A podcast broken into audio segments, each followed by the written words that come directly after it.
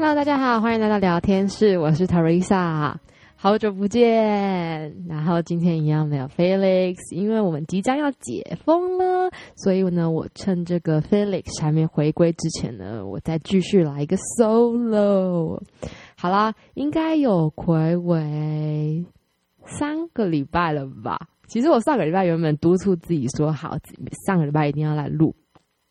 没想到这故事告诉我们，就是说放弃一个东西很简单，所以要养成一个好习惯真的很难。好啦，反正呢，我呢就是想要 update 一下最近的事情，这样。然后由于前三周就是那个懒惰症。影响了我这个，然后我又没有什么灵感，想说不知道跟大家说什么。不过我现今天有一个还不错的主题想要跟大家分享。然后不知道大家今天呃这这两天有没有在看一些东京奥运的新闻？然后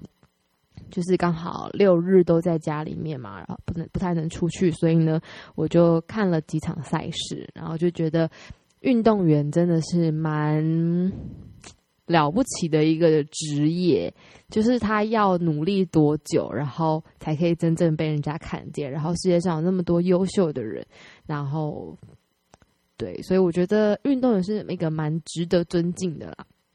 对，好，那我今天要直接切入我的主题。我的主题呢，我今天没有写稿，所以应该没有办法像上次一样。独讲讲了三十到四十分钟，好，我就想到什么就讲什么喽。然后我今天要来分享的一个重点就是呢，我是呃礼拜二去做了眼睛近视雷射的手术。然后呢，呃，因为我其实也还在休养当中，所以我也没有太多的呃，在我的 IG 或者是 Facebook 上面跟。别人分享说一些过程啊，或者是心路历程等等，然后我想说好，趁我现在记忆犹新，我还用声音把它记下来。然后如果只要有人问我什么任何关于手术的问题，我就会请他去听我的 podcast，聪明吧？哈，好，好了，我要讲，就是呢，因为我本身。戴眼镜应该从国小三年级还五年级，我也忘记，所以戴到现在应该起码有二十年左右吧。但是我后来应该从高中开始还是还是国中啊，我也忘记，反正就开始戴隐形眼镜。然后我其实不太习惯戴眼镜。所以我几乎也不戴眼镜出门，除非是眼睛有呃眼角膜受伤啊，或者是什么情况的话。然后呢，我就一直想，这两年我都在想说，哎，可以去做一下眼睛雷射手术，因为想说现在的呃技术其实已经也蛮进步了，但毕竟还是一种对眼睛很重要的这个部位做手术，所以我就一直迟迟的没有办法下定决心这样。然后呢，刚好我就跟一群朋友在讨论，然后那群朋友就说：“诶，他们他他他们也想要去。”然后我就大概了解了一下，呃，整个现在目前最新的手术叫呃最新的技术叫做 Smile，就是所以是呃镭射眼睛镭射手术，目前有分，简单来说就是分传统的镭射技术，然后跟一个叫做。呃，Smile 飞秒的技术这样，然后基本上现在比较新的是 Smile 这台机器，它就是所谓的伤口比较小，然后复原期比较短，但相对来说价格比较贵。然后呢，刚好呢，我又把这个资讯呢分享给我另外一个同朋友，结果他二话不说的马上去给我预约评估，然后评估结束之后他就去镭射。然后我有一点受到他的启发，就是他完全给我勇气，所以呢，我隔一周呢，我也马上去评估，然后就决定立刻看了手术日期。然后呢，因为我我还呃翻农民历去看，说哪一天有每哪一天是吉就是吉日啊，宜宜求就是宜求医呀这样子，然后还大概看了一下吉时，然后我就选定了那个时间。所以呢。呃，因为我就想说，既然要做那个手术，因为传统的比较就是传统的那个镭射手术呢，它价格应该可能大约看是它有分呃轻中，就是有也是有分等级啊，但是可能依照你评估的状态啊，你的近视程度啊，你个人的呃状况等等去，可能也许是四到。呃，八万九万左右的区间啦。那目前 Smile 的技术的话，基本上都是十一万多，然后十二万这样。然后呃，我有问了大概两家的价钱，两家都落在十一万五左右这样。然后呃，我选择的是大学眼科，因为那时候我就想说。因为我我那个先去做的那个朋友呢，他是选择大学眼科，然后我想说，哎，那这家其实也很有名，然后也很大家，蛮多人做的。那他目前的费用的话，还可以做分期的方式。好，那我要开始进入了我的这个心路历程。好，我就去做检查，然后检查他就会先评估说你的，他会有很多仪器评估你的。目前的视力、你的眼压，然后还有什么？呃，角膜的状况，这样，然后就是做前面一一些测试。那它主要是，呃，应该是说，我们想象一颗呃一个眼球嘛，那眼球的最外层就会是角膜。然后后面会是再来是一些水，就是水晶体这个东西。那这个我们现在做的这个镭射手术呢，是针对最外面那层角膜去做手术。然后我我的状况跟大家分享一下，就是呃，我度数大概是两只眼睛都是六百二十六百度左右，然后都有一点点闪光。然后评估下来之后呢，我的角膜其实是比较呃一般人的角膜好像是五百到五百五十，应该是 millimeter 应该啦的这个区间。那我的角膜本身可能就比别人还要薄一点点，所以医生评估我可用可以用的角膜的呃厚度，然后再去算。大概可以，呃，减掉我大概六百五十度的度数，所以是刚好可以符合把我的近视跟闪光给消掉的。但我的状况可能比较不一样，因为我的那个角膜比较薄，所以他说我可能以后如果想要再做类似角膜的手术，比如说你之后会有还是会有近视了，那你可能也许没有办法再做了。哦。是，或者是老花，你可能也没办法留镭射，对。但现在好像有一个技术，就是换后面的人工水晶体。然后我也有听呃长辈去做过类似的手术，然后他是闪呃老花啊、近视都没有这样子。所以呃基本上如果是正常的情况下的话，呃刚刚有说到呃 Smile 手术跟传统手术嘛，那。基本上，呃，Smile 的这个机器手术是每一个人只能做一次，就是你在如果你近视的话，你就要选择另外一个原本的传统飞秒的技术这样子。所以，呃，然后因为我比较特殊，是我的角膜比较薄，所以等于说我做过这次手术，呃，角膜关于角膜的手术就没有办法再做。如果在近视的话，可能就没有办法再做后面的其他镭射。对，跟大家分享。然后，因为正常人正常人情况下是可以啦，就是你可以先做完 Smile，但基本上长大成人，你好好顾一下眼睛，应该不太会有这近视的可能性啦，除非是老化这样。所以我其实去手术前，我非常紧，就是很紧张之余呢，我还想说，好，我手术结束之后，我要怎么去好好的，嗯、保持我的眼睛。因为我很常看剧嘛，看 iPad 嘛什么的，所以就是要改变一下生活习惯，不然这钱就白花了。好啦，然后我就评估完之后呢，基本上我就直接约，我就直接约了下周嘛，我去就去就是去手术。那手术当天，哦，提醒一下大家，就是如果你要去评估前呢，是至少要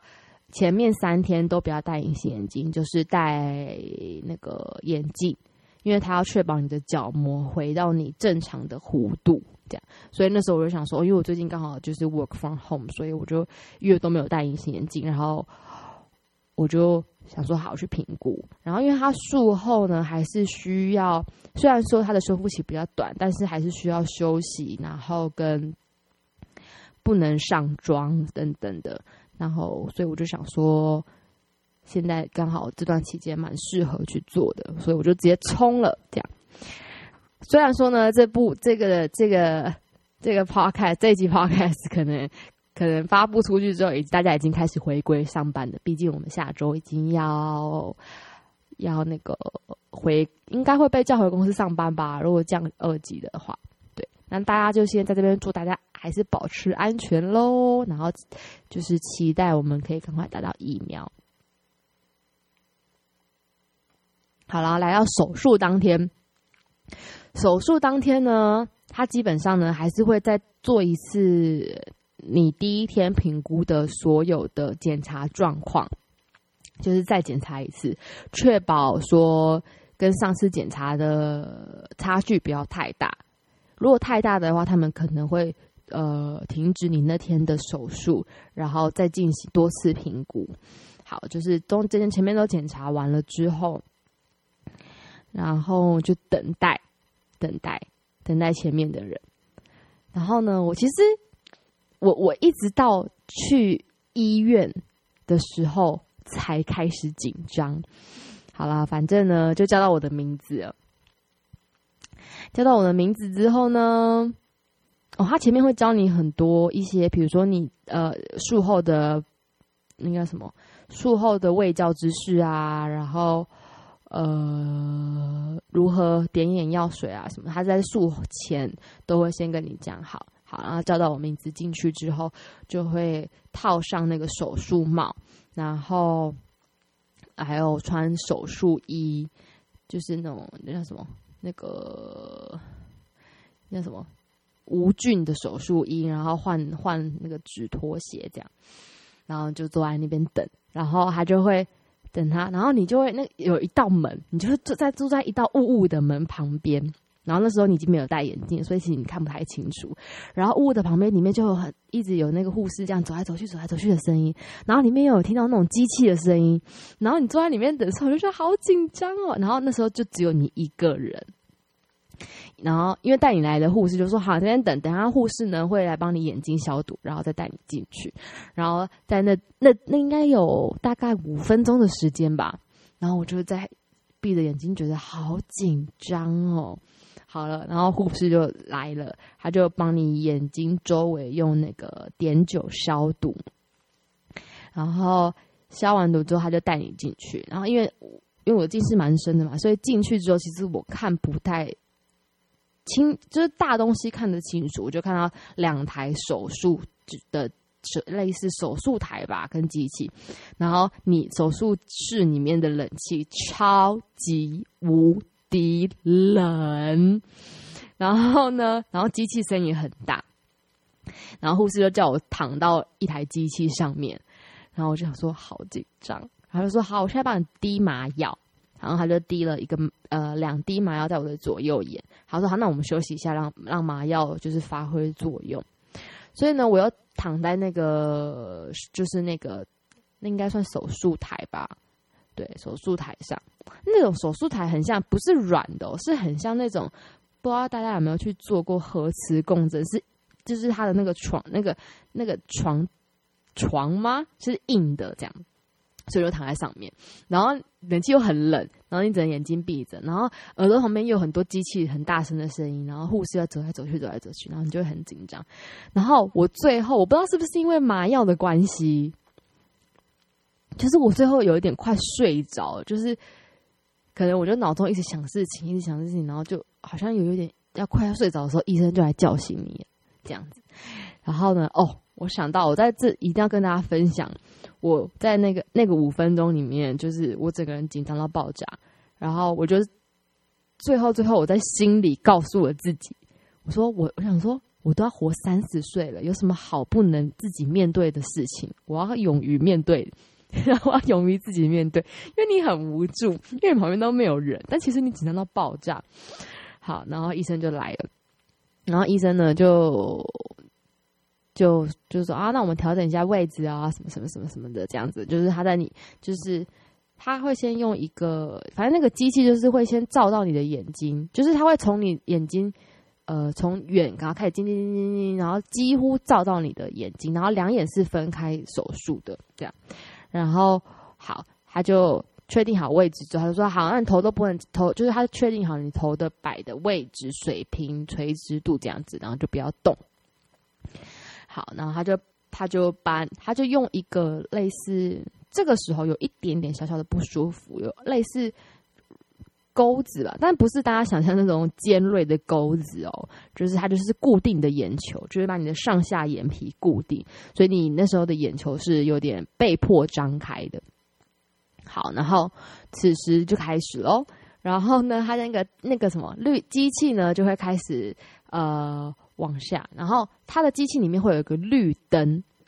它就是说你，你的眼睛就是一直直视着那个绿灯，然后绿灯会闪闪闪闪闪闪闪闪闪，然后边闪的时候，那个机器会离你的眼睛越来越越来越靠，越来越靠近，越来越靠近。然后，呃，最后那个绿灯会消失，然后就是你看的里面会是黑的嘛。他就说绿灯会消失，但是你还是保持同一个位置角度看这样子，所以就是。一切都是完全照着医生讲的发生，你就是一直看看看看看看，然后就一直盯着前面看。好，然后绿灯消失之后呢，他就会把那个机器拿掉。拿掉之后呢，基本上你还是眼睛是睁开的嘛，所以你会看到有点雾雾，就是你那时候是看不太清楚的，是雾雾的，然后光源。然后医生就说，就看着光源这样。此时呢，这个地方呢会比较小小的有点恐怖一一点点啊。就是他就会，医生就会开始拿工具在你的角膜上面，应该啦，我的认知，我记得我看那个胃教影片，他就是把你的角膜，就是他刚刚那个镭射，就是在你的角膜上面开一个小小的洞，对，然后他再拿工具，就是好像有点翻开角膜，讲起来很恶心，但我不是故意要吓大家，然后再把。